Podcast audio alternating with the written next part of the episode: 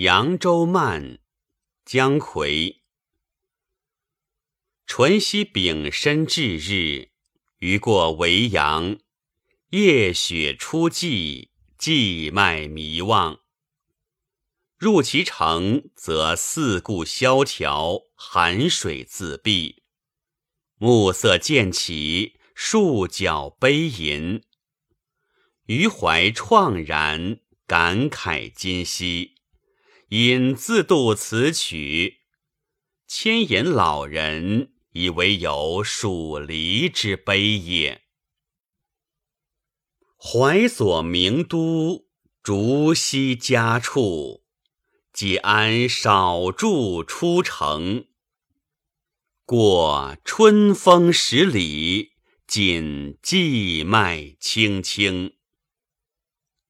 自胡马窥江去后，废池乔木，犹艳言冰。见黄昏清角吹寒，都在空城。杜郎俊赏，算而今重到虚惊。总豆蔻词工，青楼梦好，难复深情。二十四桥仍在，波心荡。冷月无声，念桥边红药，年年知为谁生？这首词写于宋孝宗淳熙三年冬至日。词前的小序对写作时间、地点及写作动因均做了交代。姜夔因路过扬州，目睹了战争洗劫后扬州的萧条景象，抚今追昔，悲叹今日的荒凉，追忆昔日的繁华，发为吟咏，以寄托对扬州昔日繁华的怀念和对今日山河残破的哀思。这首词在艺术表现上的一个显著特点是写景物带有浓厚的感情色彩，景中含情，画景物为情思。他的写景不俗不烂，紧紧围绕着一个统一的主题，即为抒发蜀离之悲服务。词人到达扬州之时。是在金主完颜亮南犯后的十五年，他济安少住的扬州位于淮水之南，是历史上令人神往的名都。竹溪家处是从杜牧题扬州禅智寺“谁知竹溪路，歌吹是扬州”画出。竹溪亭名。在扬州东蜀港上禅智寺前，风光优美。但经过金兵铁蹄蹂躏之后，如今是满目疮痍了。战争的残痕到处可见。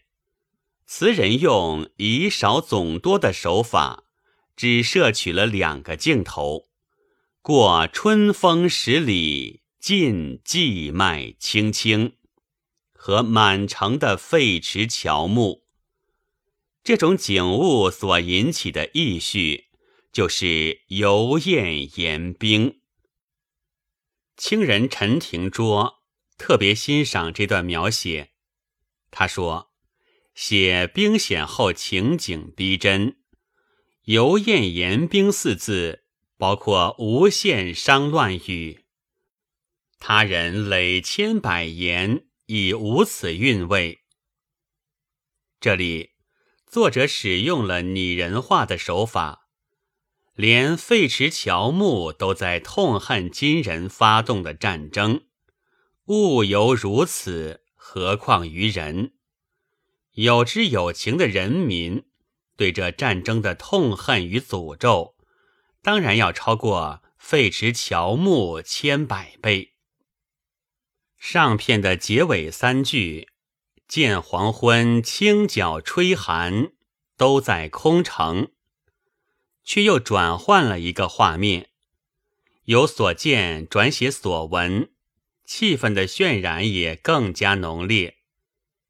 当日落黄昏之时，悠然而起的清角之声，打破了黄昏的沉寂。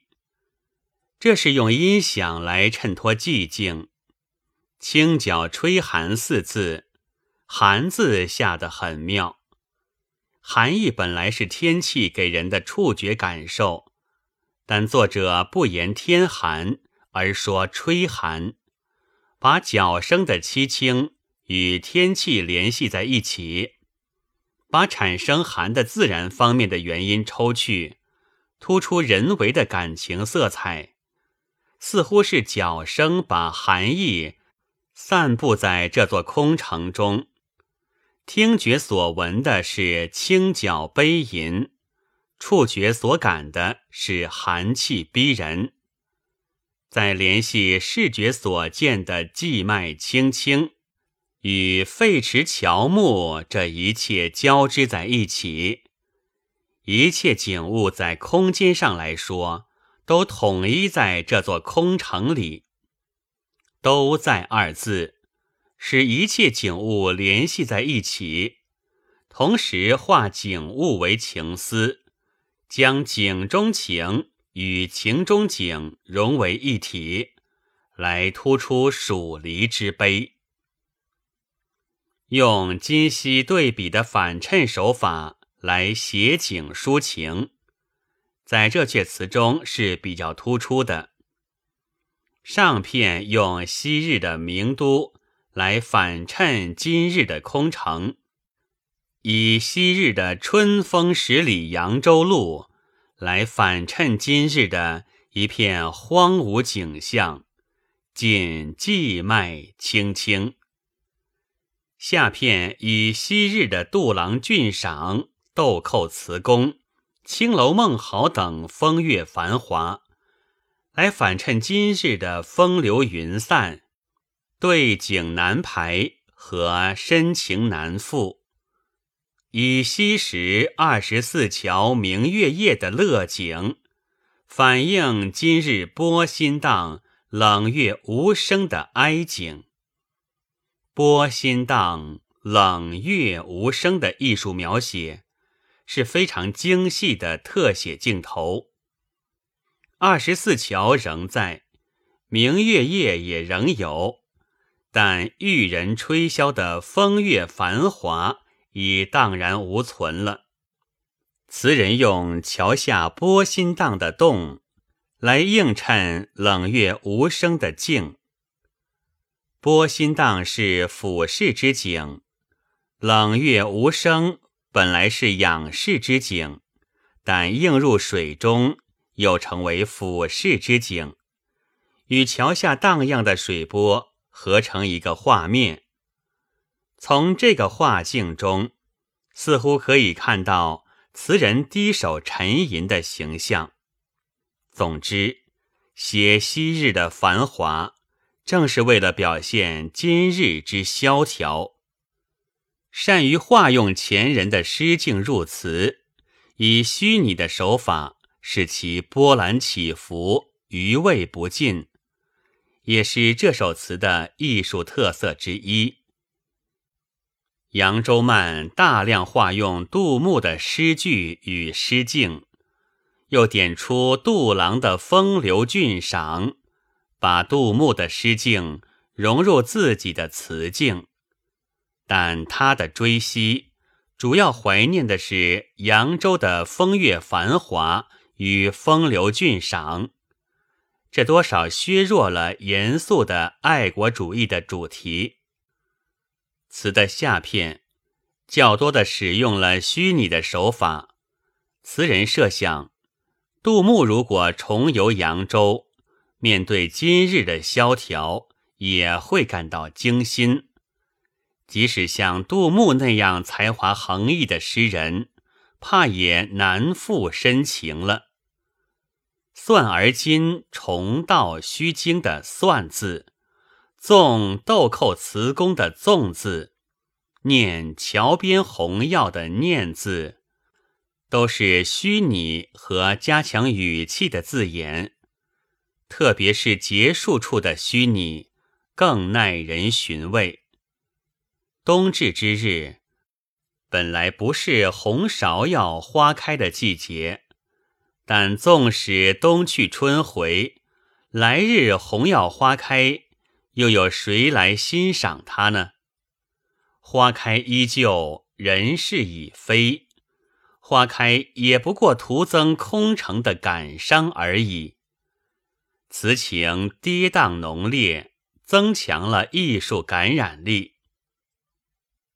本文作者刘文忠，朗读：白云出岫。